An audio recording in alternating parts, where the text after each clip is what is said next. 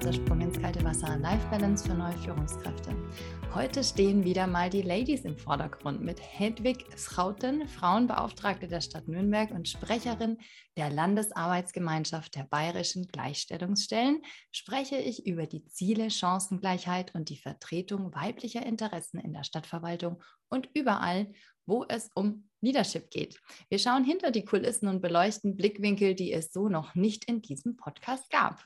Ich freue mich sehr, dass ich dich, liebe Hedwig, auf dem virtuellen Sofa habe. Herzlichen Dank, dass du da bist und herzlich willkommen. Schön, dass du da bist. Ja, vielen Dank auch dafür, dass du meinen Nachnamen so schön ausgesprochen hast. Scouten ist schwierig für Deutsche. Ich komme ja aus den Niederlanden und ja, der Name wird unterschiedlich ausgesprochen, Schauten, Schuten und das ist aber wunderbar gemacht. Vielen Dank dafür. Ja, vielen Dank äh, fürs Kompliment. Das war die Challenge für heute für mich. ja, ist aber auch ein sehr schöner Name. Da musst du den auch anständig aussprechen, ne? So, liebe Hedwig, dein Engagement für Frauen. Magst du uns mal mitnehmen? Woher kommst du eigentlich und gibt es auf dem Weg bis heute sowas wie Meilensteine, die mit de deinem heutigen Engagement zu tun haben? Ja, wenn ich mal zurückschaue, ich äh, komme ja aus den Niederlanden, ich habe es gerade gesagt, habe dort auch studiert, internationale Beziehungen, internationale Organisationen, damals in Groningen und habe den Schwerpunkt Menschenrechte ausgewählt habe auch ehrenamtlich für die Nichtregierungsorganisation dann Amnesty International, dafür die lokale Gruppe äh, mitgearbeitet. Das hat mir viel Spaß gemacht. Und als ich dann letztendlich über Umwege hier in Franken gelandet bin, ich kann vielleicht mal kurz einen Exkurs machen. Ich habe am Erasmus-Austauschprogramm teilgenommen, 1993, 94 und war im schönen Irland in Cork und habe dort ähm, einen Vierter kennengelernt und bin letztendlich dann auch hier in Franken gelandet mhm. und konnte dann auch, das war wirklich ein schöner Zufall und ein Glücksfall auch für mich, hier anfangen bei der Stadt Nürnberg im Bereich Menschenrechte, habe das Menschenrechtsbüro mit aufgebaut und mhm. ja, die, das Kämpfen gegen Unrecht ähm, zieht sich dann schon durch meinen Lebenslauf und als ich dann 2015 die Möglichkeit hatte, ins Frauenbüro zu wechseln, habe ich die Chance ergriffen. Und ja, jetzt ist der Schwerpunkt Bekämpfung von ähm, ja, Ungerechtigkeiten, die vor allem Frauen betreffen, Gleichstellungsarbeit. So es ist eigentlich ein logischer Schritt, wenn ich da so zurückschaue, ähm, den ich jetzt dann begangen habe. Und ich bin jetzt dann im in der Gleichstellungsstelle tätig. Wir hatten eine Umbenennung. Das Frauenbüro ist jetzt weiter aufgestellt. Wir sind jetzt eine Gleichstellungsstelle. Wir sind aber auch wieder zusammengelegt worden mit dem Menschenrechtsbüro. So, ich bin quasi wieder am Anfang zurück. Ich bin jetzt auch dann in der Stabstelle Menschenrechtsbüro und Gleichstellungsstelle tätig.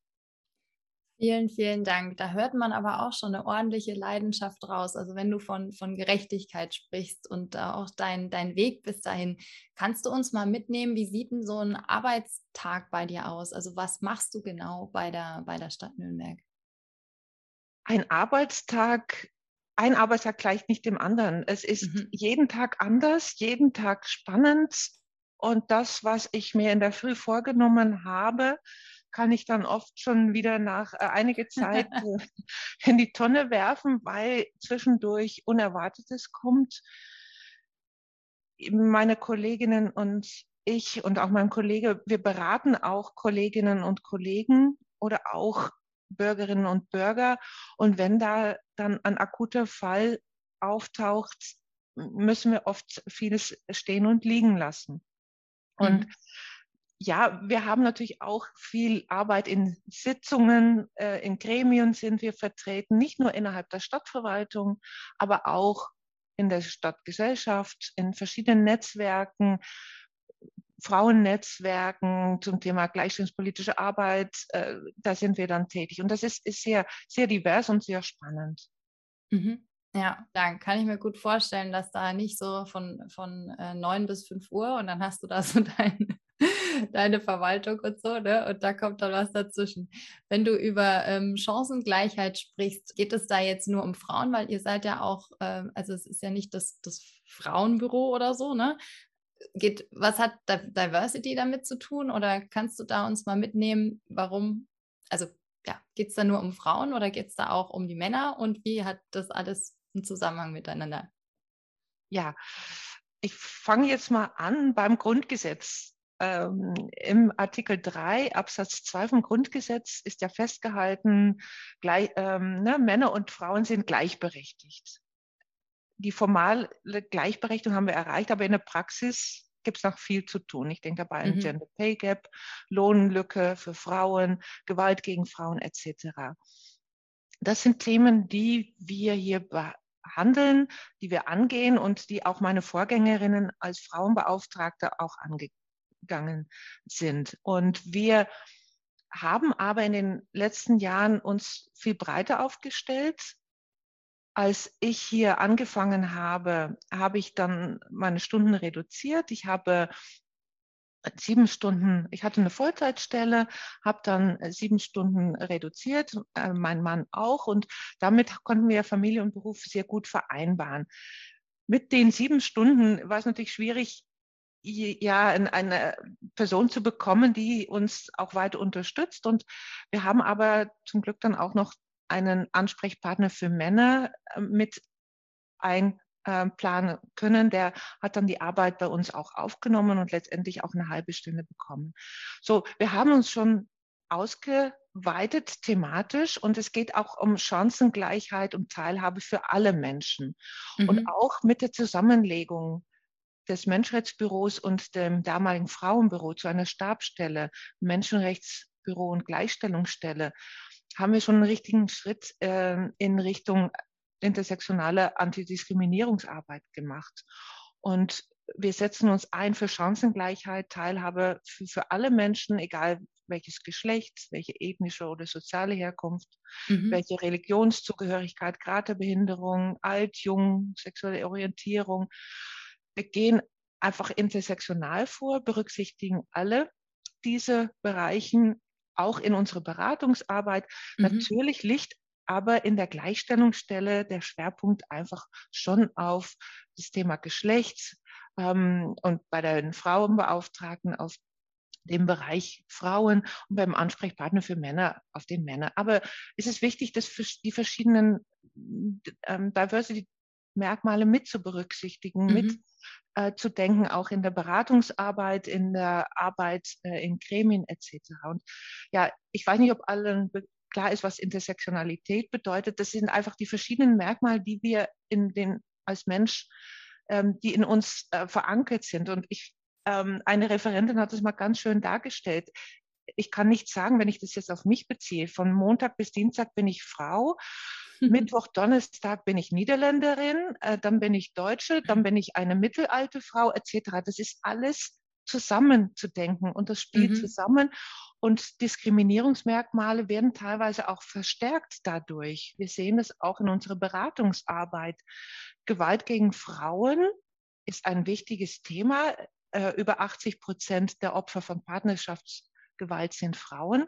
Mhm. Aber wenn wir dann nochmal das Diskriminierungsmerkmal ähm, Behinderung anschauen, dann sehen wir, dass Frauen mit Behinderung noch mal mehr mhm. Äh, von Gewalt betroffen sind. Und das ist wichtig, das einfach mit zu berücksichtigen. Und mhm. deswegen, ja, äh, Chancengleichheit für alle. Und wir haben weiterhin natürlich diesen zielgruppenspezifischen Ansatz in der Gleichstellungsstelle.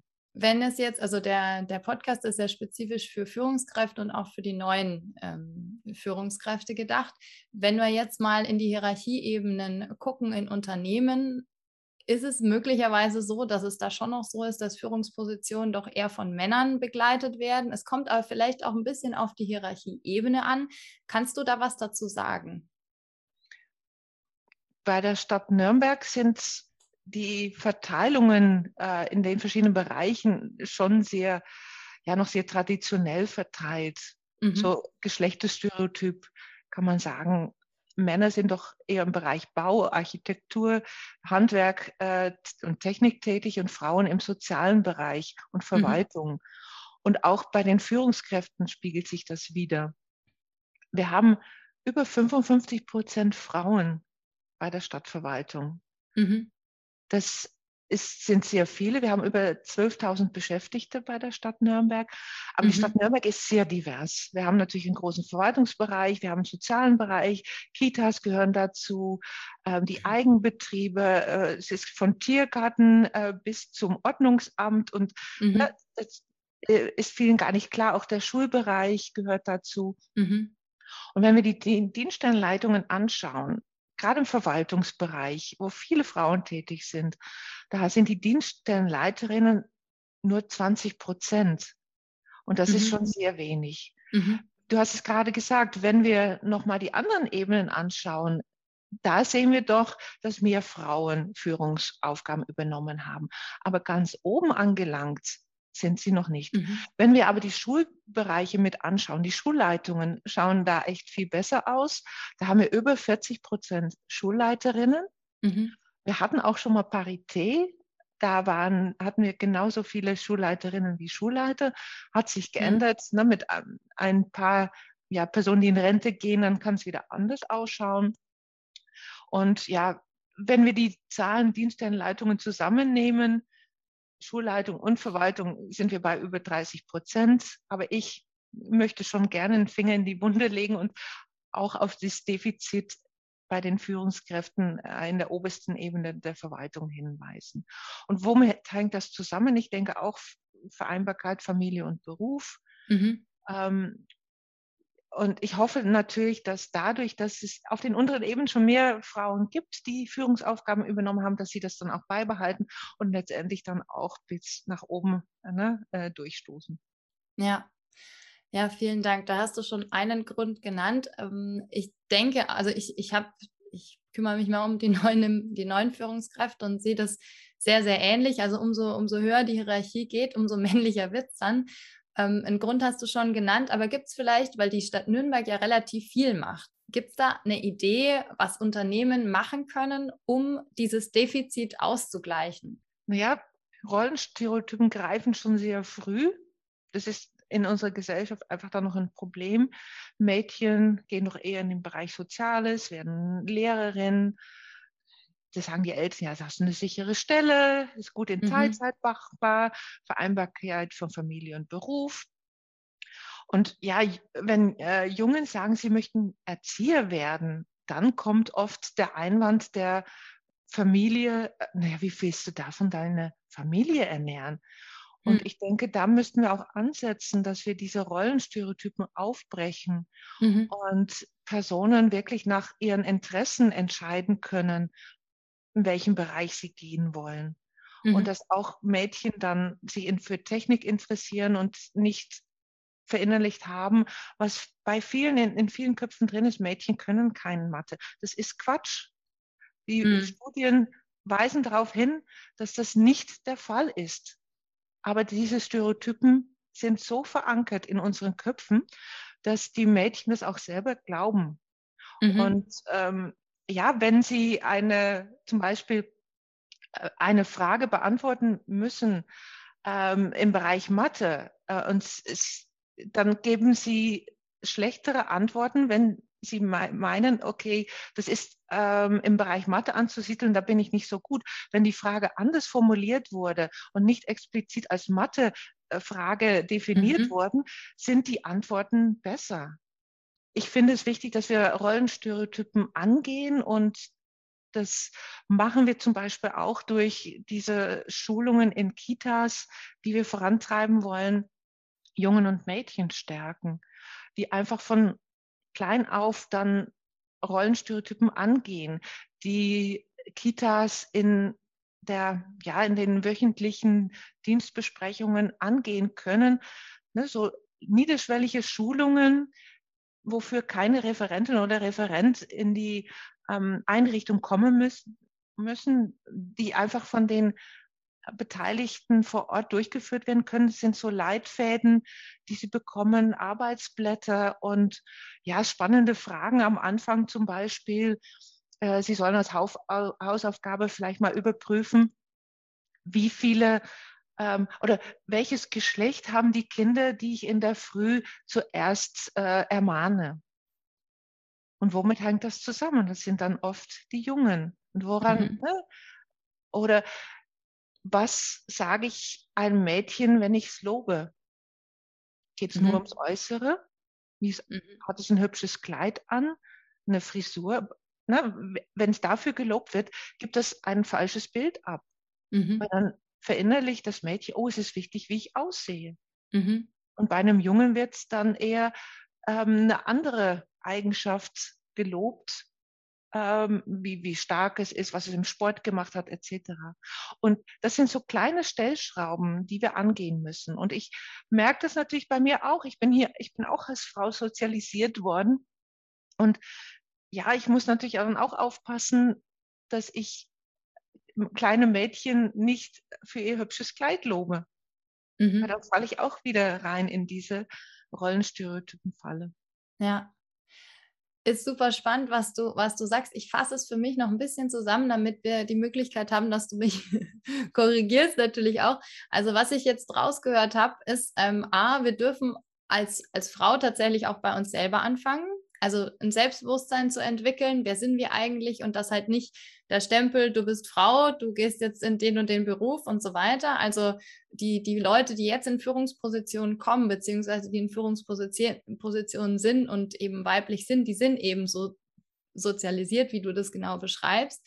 Auf der anderen Seite ist es ein gesellschaftlicher Aspekt. Das heißt, ich darf auch als Einzelmensch überlegen, wie will ich denn die Gesellschaft ich sag mal, gestalten? Ne? Also möchte ich ein Mädchen für das hübsche Kleid nur loben oder gibt es da vielleicht noch andere Dinge? Aber dann auch ähm, im Unternehmen selbst. Also was, was kann ich denn im Unternehmen machen? Also wenn man jetzt die Ebenen nimmt, ne? also die Ich-Ebene und die Unternehmensebene und die Gesellschaftsebene und bei der Unternehmensebene auch wirklich darauf zu gucken, wen setze ich wo auf welche Position und vielleicht auch welchen Rahmen kann ich, kann ich den Leuten geben, egal jetzt ob männlich oder weiblich, damit eben sowas wie Beruf und Familie vereinbar ist und äh, damit es eben um das Individuum geht. Also das fand ich wunderschön, was du da gerade gesagt hast. Es geht eben um das Individuum, um den einzelnen Menschen und um die Stärken, die jeder Einzelne hat.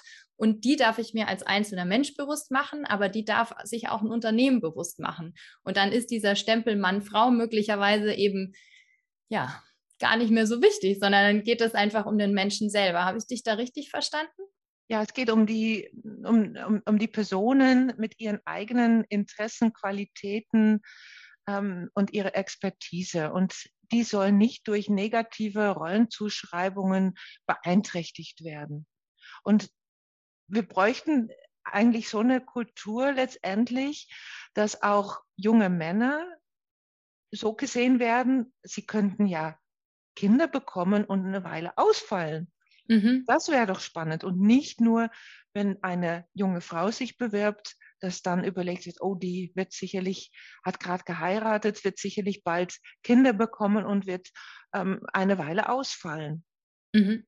Und ich denke, da müssen wir ansetzen, mhm. dass es möglich ist, dass auch junge Frauen sagen, ich nehme vielleicht gar nicht so lange Elternzeit. Mein Partner hat das aber anders überlegt. Er würde länger Elternzeit nehmen. Wir sehen mhm. aber auch, dass diese Rollenstereotypen noch greifen, wenn eine Frau länger ähm, oder ganz kurz Elternzeit nimmt, wird es negativ bewertet. Ah, okay. Und das, die Frau spürt dann doch mehr ja, ähm, Gegenwind, als wenn sie diese übliche ne, ähm, gesellschaftlich anerkannte Zeit von einem Jahr in Anspruch nimmt. Mhm. Ja. Und bei Männern ist es umgekehrt. Wenn sie dann länger als die üblichen zwei Monate Elternzeit nehmen wollen, dann ja, wird es eher dann schon, schon negativ gesehen. Mhm. Ja. Und ja, da gab es auch ganz spannende Zahlen. Wir haben eine Väter- und Mütterbefragung bei der Stadt durchgeführt, mhm. die Gleichstellungsstelle zusammen mit dem Bündnis für Familie. Mhm. Und von den Eltern, die sich beteiligt haben, haben 55 Prozent der Mütter für ihr jüngstes Kind mehr als zwölf Monate Elternzeit genommen bei der mhm. Stadt. Aber nur drei Prozent der Väter. Mhm. Und 71 Prozent der Väter haben für ihr jüngstes Kind diese zwei Monate genommen 71 Prozent, ähm, aber nur zwei Prozent der Mütter. mhm. nur zwei Monate. Und da greifen doch auch diese gesellschaftlichen Erwartungen. Und ja, das ist natürlich schwierig für die Personen, die diese durchbrechen wollen als erstes. Die haben dann noch mit dem ja, meisten Widerstand zu mhm. kämpfen. Mhm. Aber ich finde schon auch, dass wir als Stadt Nürnberg, als ja, familienfreundliche Arbeitgeberin da ansetzen müssen und es auch ermöglichen müssen, dass ja auch Väter länger Elternzeit nehmen. Ähm, die Möglichkeit gibt es, aber diese Erwartungen auch in den Dienststellen oder das aus der Väter- und Mütterbefragung kam auch hervor, dass es ähm, noch nicht so geregelt ist, wer die Vertretung bei Elternzeit mhm. wahrnimmt. Und dass dann viele dadurch sagen, okay, ich kann jetzt nicht zu lange Elternzeit nehmen, weil ich keine Vertretung habe. Und das sind mhm. so Sachen, ja, die müssen wir gemeinsam angehen mhm. in Stadt Nürnberg. Und da ja. sind wir natürlich in der Gleichstellungsstelle gerne dabei. Und wir wollen natürlich auch, dass Führungskräfte die Möglichkeit haben, Elternzeit zu nehmen oder auch mit reduzierter Arbeitszeit zu mhm. führen. Und das ist nicht nur für Frauen gedacht. Mhm. Gerade auch für Männer, die eine Führungsaufgabe haben und die sagen, aber ich möchte auch meine Familie doch, ähm, ja, mehr für meine Familie da sein in diese mhm. gerade spannende Zeit, wo die Kinder klein sind. Aber ich möchte meine Führungsstelle nicht aufgeben. Na, wie geht das? Da müssen wir auch ansetzen. Und wenn dieser Vater dann mit reduzierter Arbeitszeit führt, vielleicht 32 Wochen Arbeitsstunden und seine Partnerin auch, könnten die wahrscheinlich Familie und Beruf gut vereinbaren. Und auch die Frau hat die Möglichkeit, eher in den Beruf wieder einzusteigen, vielleicht auch die Führungskraft, äh, Führungsaufgabe beizubehalten, sollte sie die mhm. innehaben, oder sich da weiterzuentwickeln, weil wir sehen natürlich auch, dass Frauen dadurch, dass sie oft länger Elternzeit nehmen, nicht so ja, in Führungsaufgaben kommen wie, wie die Männer, die mhm. vielleicht zum gleichen Zeitpunkt bei der Stadt Nürnberg angefangen haben. Ja, super spannend. Also es geht um das Mindset, um das eigene. Es geht um das Mindset von der Gesellschaft, aber es geht im Unternehmen auch einfach um organisatorische Dinge. Also sowas wie, dass man eine Anstand, also dass man eine, eine Vertretung hat, mit der man irgendwie möglicherweise noch zusammenarbeitet, dass es eben auch sowas wie eine Organisation und ähm, im, im Unternehmen gibt, dass, die, dass, die, dass es die Möglichkeiten gibt, eben in Teilzeitführungskraft zu sein. Und auf der anderen Seite natürlich auch das Mindset in, zwischen den Partnern und Partnerinnen, dass man da irgendwie guckt, okay, wie, wie kriegen wir das denn hin, dass sowohl eben Familie als auch Beruf irgendwie bedient werden, bedient werden können. Ja, da greifen alle Räder ineinander. Super spannend. Ich habe jetzt noch eine Frage und zwar, ähm, wir, wir sind jetzt ja schon bei den Herausforderungen. Und wenn man jetzt überlegt, mit welchen Herausforderungen Frauen tatsächlich konfrontiert werden, wenn sie dann in Führungspositionen sind und wenn es eben um das Thema geht, ähm, als Frau ein Team zu führen, möglicherweise eben auch in der Hierarchieebene, die eher Männer begleitet ist. Hast du da Erfahrungen oder eine Idee, welche Herausforderungen das sein können und was Frauen da tun können? Ich denke, Frauen sollten nicht in die Falle tappen, es allen recht machen zu werden, mhm. nicht anzuecken. Wir sind doch so sozialisiert worden und auch kleine Mädchen werden dafür gelobt, wenn sie brav sind, äh, nicht auffallen und so weiter. Und das haben wir verinnerlicht. Mhm. Und das ist fatal. Und ich denke, wir können nicht von allen gemocht werden und auch als Führungskraft nicht. Aber das ist ein Spagat, den können wir nicht, nicht leisten. Das ist nicht machbar. Und mhm. ich denke, das sollte den Frauen klar sein, wenn sie auch eine Führungsaufgabe übernehmen. Und was auch eine Falle ist bei vielen Frauen, ist dieser Mental Load. Das Gefühl zu haben, für alles zuständig zu sein. Mhm. Und ja, wenn dann Kindergeburtstage von Freundinnen und Freunden anstehen, wer besorgt die Geschenke, wer sorgt dafür, dass Fahrdienst geregelt ist, etc., etc. Und da ist es wichtig, dass Frauen auch sagen, okay, ho, stopp. Das sind wichtige Themen, die muss ich in einer Partnerschaft aber sicherlich nicht alleine, ähm, dafür muss ich nicht alleine die Verantwortung übernehmen. Das wäre mir wichtig, nochmal das weiterzugeben, weil ich sehe schon, dass irgendwie Frauen dann doch zermahlen werden zwischen mhm. den Ansprüchen, die die Gesellschaft oder die sie meinen, ähm, die Gesellschaft an sie hat, die sie an sich selbst haben. Und da müssen klare Grenzen gesetzt werden. Mhm. Und was auch wichtig ist, wenn die Kinder partnerschaftlich erzogen werden, dann finde ich es auch völlig in Ordnung, wenn dann die Person, sprich, das ist dann der Vater, an den Tagen zuständig ist, wenn dann die Kleidung herausgesucht wird ähm, für den Tag, die vielleicht die Mutter nicht so passend findet oder ne, ähm, mhm. aber das ist völlig in Ordnung. Hauptsache, das Kind ist den Witterungsumständen anpassend, äh, ne, passend mhm. angezogen. Mhm. Und da finde ich, da sollten, das, ich sehe das bei vielen Frauen, die meinen, das muss ich dann vorher festlegen oder die Kleider zurechtlegen. Da sage ich, warum? Gibt es mhm. da nicht eine andere Möglichkeit? Ja, ja. Wenn ich jetzt ähm, nochmal in die Führungsriege gehe, einfach mal ein bisschen eine provokative Frage. Warum brauchen wir Frauen in Führungspositionen? Ja, wir, wir brauchen Frauen in Führungspositionen, weil doch die weibliche Sicht auch einfließen sollte in die Entscheidungen. Und es, wir brauchen auch natürlich diverse Führungskräfte. Das ist mhm. klar. Wir können nicht nur Führungskräfte, männliche Führungskräfte haben, ne, die um die 50 oder 50 plus sind, mhm. weil die sind in ihrer eigenen Lebenslage und haben kein Auge für die, oft die, kein Auge für die Lebenslagen anderer Personen. Mhm. Da ist wichtig, dass die blinden Flecken dann ähm, ja nicht zu Fehlentscheidungen führen. Und das haben wir, denke ich, doch auch gesehen in der Corona-Krise. Da wurden die Schulen und die Kindertagesstätten zugemacht, mhm. ohne zu berücksichtigen, was für Folgen das hat für unsere Gesellschaft und für die Frauen. Ich weiß nicht, ähm, ob die überhaupt überlegt haben, was das bedeutet, weil mhm. dann hat sich festgestellt, plötzlich herausgestellt, hoppla, ähm, wer bleibt zu Hause für die Kinder? Das sind doch meistens die Frauen, die Teilzeitkräfte sind. Die sind oft in den ja, systemrelevanten Berufen tätig mhm. gewesen, mhm. haben da dann gefehlt und die Gesellschaft hat nicht funktioniert. Und da hat sich mhm. gezeigt, dass auch die Familienministerin nicht zur Corona-Krisenstab äh, gehört hat. Und da hat wirklich dann diese weibliche Blick gefehlt, den mhm. Blick auf die Familien. Und deswegen finde ich es wichtig, dass Frauen auch in Führung sind, damit auch die verschiedenen ähm, ja, Lebenslagen mit berücksichtigt sind.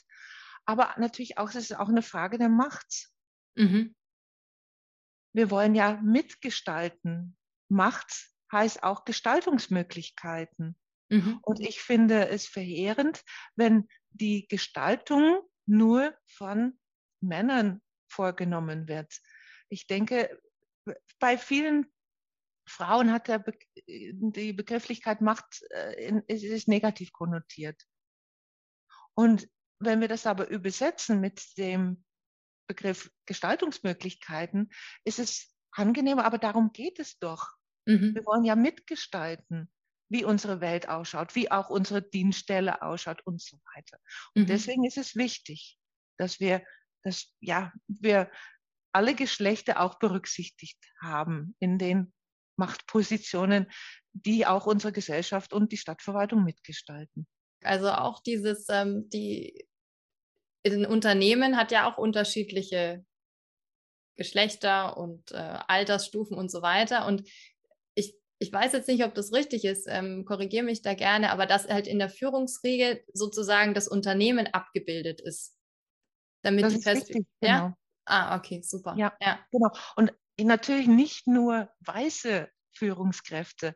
Wir mhm. brauchen natürlich auch Menschen mit Zuwanderungsgeschichte, die die Führungsaufgaben übernehmen. Die bringen auch nochmal einen wichtigen Aspekt mit rein. Mhm. Und das langsam, ähm, aber sicher ändert sich da was bei der Stadtverwaltung. Ich, ich war schon ähm, ein bisschen ja, entsetzt, irritiert, als ich vor einigen Jahren herausgestellt habe, dass ich die einzige Person mit Migrationshintergrund, mit Zuwanderungsgeschichte bei der Stadtverwaltung war. Mhm. Das hat sich zum Glück geändert. Da gibt es weitere Personen mit Zuwanderungsgeschichte, weil ich finde, äh, diese, meine niederländische ähm, ne, Migrationshintergrund benenne ich gerne als eine Art Migrationshintergrund Leid, mhm. weil ich nicht mit diesen Hürden zu kämpfen habe, die viele andere mit Zuwanderungsgeschichte haben. Das sind dann deutsche Frauen, qualifizierte Frauen, die wirklich ähm, ja, benachteiligt, diskriminiert werden. Mhm. Und das, das habe ich nicht erlebt. Deswegen nenne ich das gerne ähm, Leid, äh, ein, ein, ähm, ähm, ein Kollege hat es mal äh, mit äh, amerikanischen äh, Wurzeln, hat es gesagt, er nennt es gerne als Elite-Migrationshintergrund. Und das finde ich auch mhm. äh, eine schöne Formulierung. Genau. Mhm. Und das wird positiv angesehen, niederländisch mhm. Ne, oder amerikanisch oder ne, ähm, mhm das ist mal was anderes als ja andere, die dann negativ konnotiert sind. Mhm. Ja, ja. Von daher, ja, ich habe eine Zuwanderungsgeschichte, ähm, aber ja, ich finde, wir brauchen noch mehr Frauen in Führung und aber auch noch mehr Menschen mit Zuwanderungsgeschichte ähm, in Führungspositionen auch bei der Stadt Nürnberg. Ja, ja, vielen Dank wenn das jetzt jemand hört, also wenn jetzt da eine Frau zuhört, vielleicht sogar eben eine, eine sehr junge Frau, ja, und sagt, okay, also die Power nehme ich jetzt mit und ich engagiere mich jetzt in meinem Unternehmen dafür, dass Frauen in Führungspositionen kommen. Vielleicht, ähm, also ihr habt ja auch ein Menti-Programm bei der Stadt Nürnberg.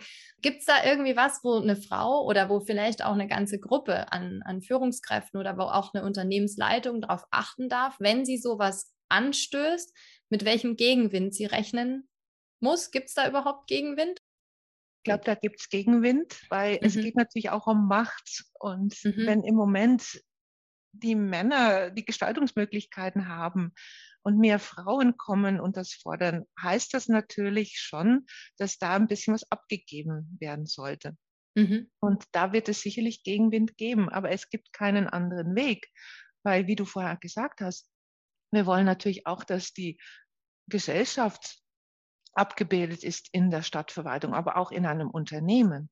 Mhm. Gerade in einem Unternehmen ist es wichtig, wenn das auch gewinnorientiert sein muss, dass mhm. dann auch die, ja, die verschiedenen äh, Menschen, äh, Personengruppen mit berücksichtigt werden. Mhm. Und ähm, ja, da finde ich es wichtig. Ich weiß nicht, ob es möglich ist, auch in Unternehmen. Ich denke, ähm, es ist wichtig, auch Personen zu benennen, die für die Umsetzung zuständig sind. Das könnten Gleichstellungsbeauftragte sein, so wie es auf kommunaler Ebene auch im Bayerischen Gleichstellungsgesetz festgehalten ist. Mhm. Vielleicht können auch da Firmen sagen, okay, ich benenne eine Person, die für die Umsetzung da zuständig ist, die mhm. für mhm. sich einsetzt für Chancengleichheit bei uns im Unternehmen. Ähm, Diversity-Beauftragte zum Beispiel, da gibt es auch schon schon einige äh, Firmen, die das übernommen haben. Und das Mentoring-Programm für Frauen finde ich auch eine super Möglichkeit, ähm, Frauen an Führung heranzubringen. Das machen wir seit Jahren mit dem Personalamt der Stadt Nürnberg. Es war eine Maßnahme im Gleichstellungsaktionsplan, im allerersten Gleichstellungsaktionsplan bereits.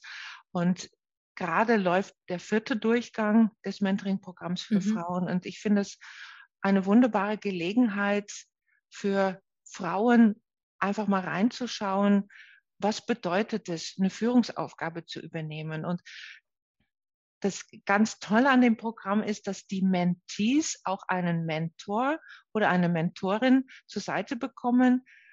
Und mit dieser Person führen die dann ja alle sechs bis acht Wochen sogenannte Tandemgespräche und tauschen sich aus, was es bedeutet, Führung zu übernehmen, tauschen sie vielleicht aus, wieso die Führungskraft, die erfahrene Führungskraft gerade die Entscheidung in der Situation getroffen hat und nicht eine mhm. andere. Mhm. Ist natürlich auch ganz gut für die erfahrenen Führungskräfte, weil sie ihre eigene Führungsstil auch überprüfen, reflektieren müssen. Mhm. So, das hat zwei Seiten. Es ist nicht nur positiv für die Mentees, die einen Einblick bekommen in alltägliche Führungsaufgaben, aber auch eine Möglichkeit zur Selbstreflexion für erfahrene Führungskräfte. Und was ganz wichtig ist bei uns im Mentoring-Programm für Frauen, dass die Mentees einen, eine Erfahrung, eine Führungskraft zur Seite bekommen, die in einem anderen Bereich tätig ist. Mhm. Da wir wollten einfach verhindern, dass wenn zwei Personen aus dem gleichen Bereich zusammenkommen, dass dann doch eher über Fachliches gesprochen wird. Und wir mhm. wollen ja die Führungsaufgaben im Mittelpunkt der Tandemgespräche setzen. Und deswegen, mhm. Ja, so, so äh, wurden Personen aus verschiedenen Bereichen gekoppelt. Und das war, war ganz wichtig. Und wir haben da gute Rückmeldungen bekommen von den Mentis. Und was aber auch wichtig ist, fast in jedem Durchlauf haben dann hat doch eine Mentee gesagt, hm, ich fand es toll, das Programm hat mir weitergebracht, aber ich möchte keine Führungsaufgabe übernehmen.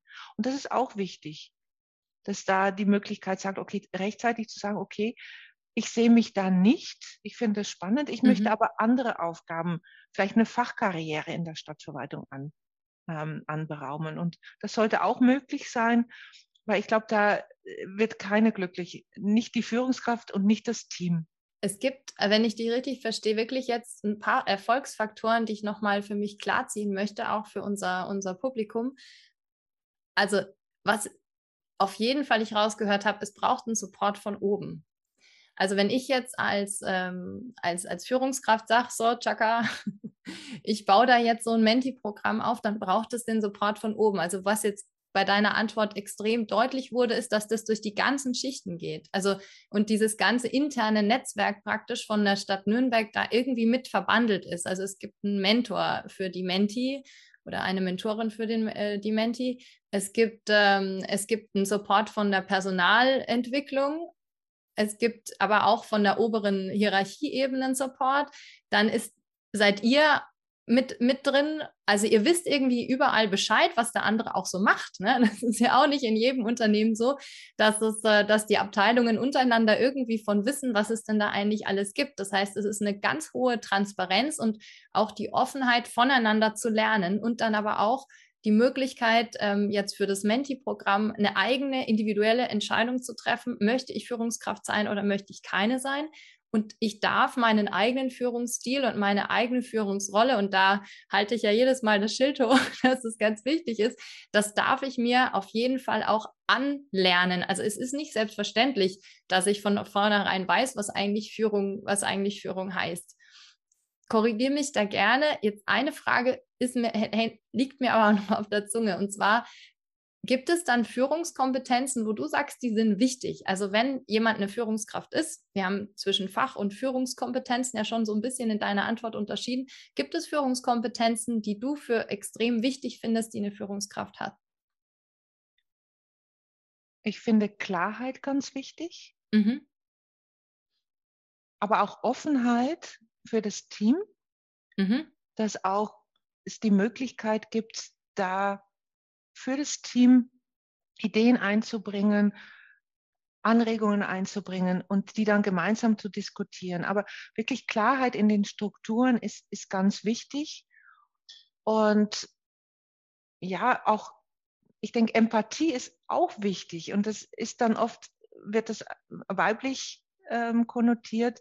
Aber finde ich auch wichtig. So, ich finde schon, auch Führungskräfte haben eine Fürsorgepflicht gegenüber den Beschäftigten. Und die dann auch mitzunehmen in der Entscheidungsfindung, finde ich, finde ich ganz wichtig. Mhm. Ja, vielen, vielen Dank. Was ist denn deine Vision? Gibt es da eine? Letzte Frage, bevor ich zu meinem Spiel komme.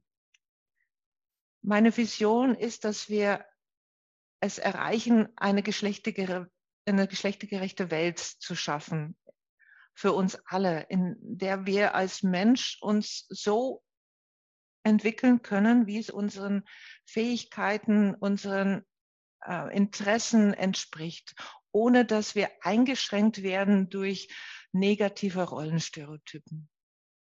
Ich habe jetzt am Schluss äh, noch ein kleines Spiel. Und zwar mache ich das immer am Schluss. Ich ähm, gucke immer so ein bisschen, wo meine Gäste denn so unterwegs sind und was sie so gemacht haben auf sämtlichen Social-Media-Kanälen und äh, in der Presse und so weiter. Und zu dir habe ich natürlich auch ein paar Dinge gefunden.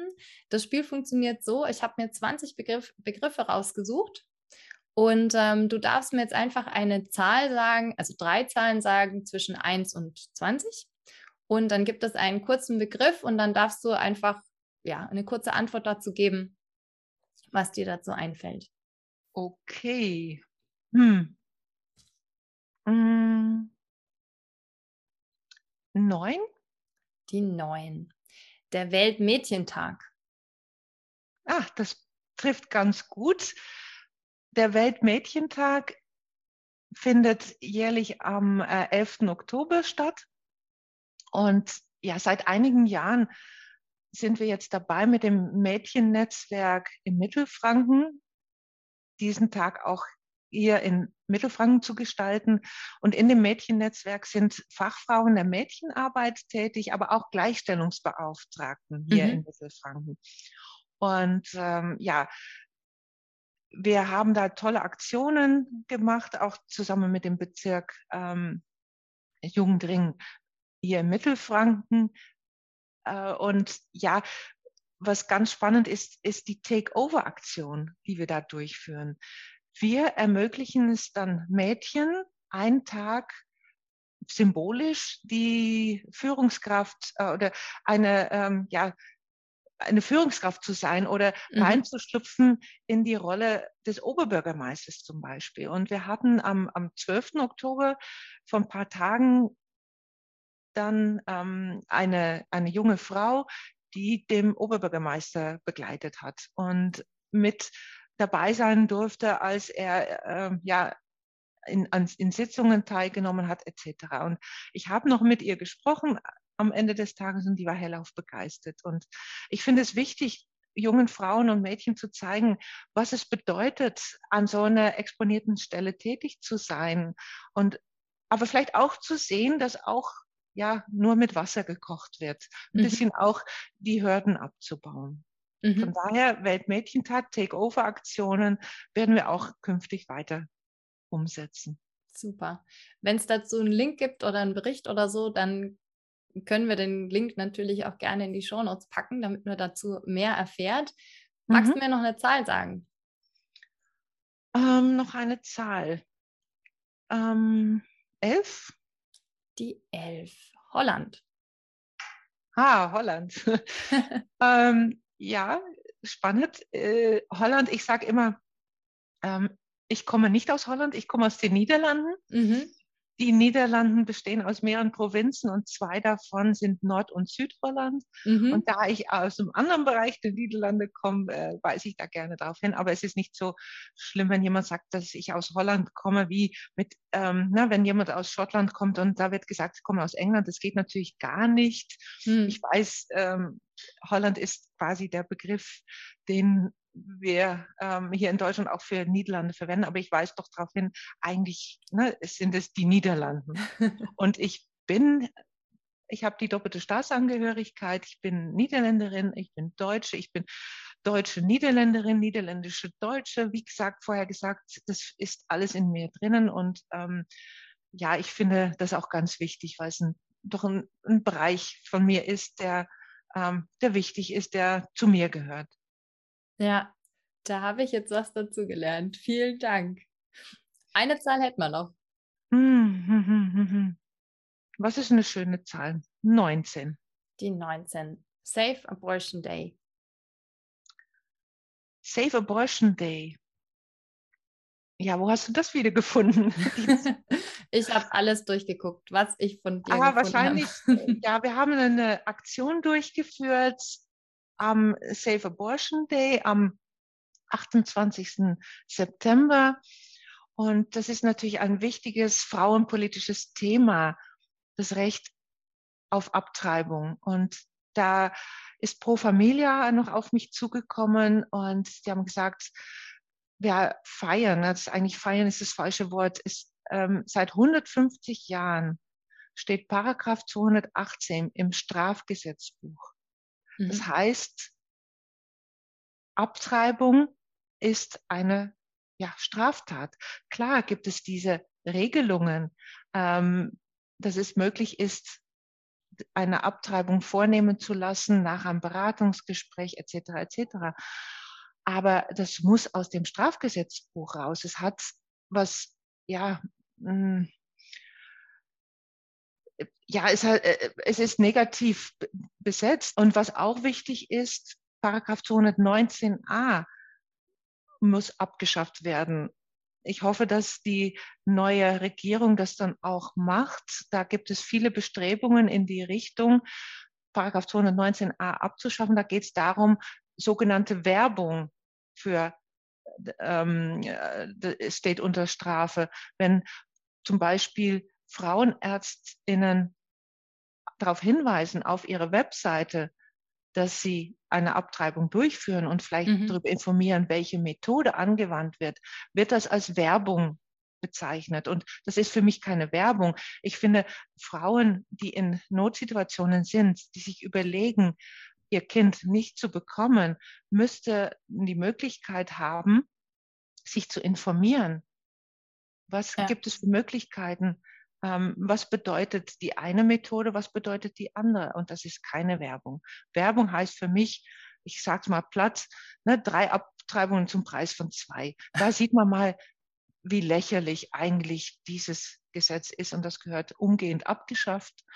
Und im gleichen Zusammenhang bitte auch Paragraph 218 mit mhm. abschaffen oder in einem anderen, ja, aus dem Strafgesetzbuch rausnehmen.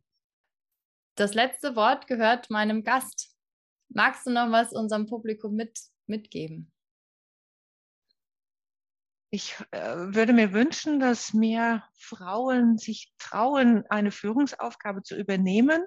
Ich merke einfach auch in der Praxis, dass viele Frauen doch zurückhaltend sind, meinen, sie müssen wirklich zu 100 Prozent perfekt sein, bevor sie eine Führungsaufgabe übernehmen können oder warten drauf, bis jemand sagt, äh, bewerb dich, das kannst du. Ein bisschen mehr Selbstvertrauen würde ich mir wünschen, weil es gibt so viele tolle Frauen, ähm, engagierte, qualifizierte Frauen, auch bei der Stadtverwaltung oder auch in anderen Bereichen. Traut euch, Führungsaufgabe zu übernehmen.